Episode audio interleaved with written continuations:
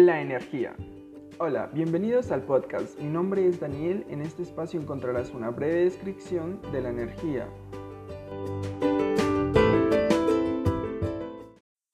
¿Qué es la energía? En la naturaleza, para que ocurra un cambio o una transformación, debe intervenir algo que llamamos energía.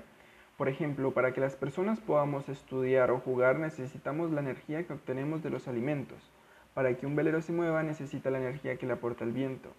El motor de un carro no funciona sin la energía que obtiene de la explosión del combustible. La energía es todo aquello capaz de producir un cambio en la materia. ¿Cuáles son las características de la energía? La energía tiene unas características diferentes de las que tiene la materia. Son las siguientes. Carece de masa o de volumen. Se aprecia solo por sus efectos, pero se puede medir. Puede estar contenida en la materia o transferirse de unos cuerpos a otros. Al transferirse no se destruye, sino que produce cambios y puede transformarse. La energía nunca se destruye, siempre se transforma y se manifiesta en diversas formas. ¿Cuáles son las principales formas de energía?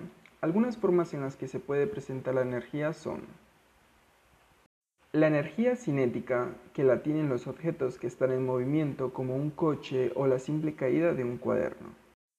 La energía eléctrica la apreciamos en los rayos que son descargas eléctricas que también producen luz y la producimos artificialmente en centrales eléctricas, desde donde la conducimos mediante cables hasta nuestras viviendas. Se puede producir y almacenar en pilas y baterías, aunque a muy pequeña escala. La energía térmica se manifiesta en forma de calor que se transfiere de un objeto a otro que está a diferente temperatura. La percibimos en las combustiones y produce los cambios de estado o las dilataciones. La energía luminosa la desprenden las lámparas, las velas o por ejemplo la que nos llega del sol, que hace posible la fotosíntesis. La energía química la contienen los alimentos, el carbón, el petróleo y otros productos y la aprovechamos cuando transformamos estas sustancias. Esta energía se suele transformar en luz y calor. La energía nuclear se produce en el interior de las estrellas y es desprendida por unas sustancias como el uranio o el plutonio, llamadas radioactivas. La energía mecánica la tienen los objetos debido sobre todo a su movimiento, como las corrientes de agua, el viento. Podemos decir que cuando un objeto se cae pierde su energía potencial y se transforma en energía cinética.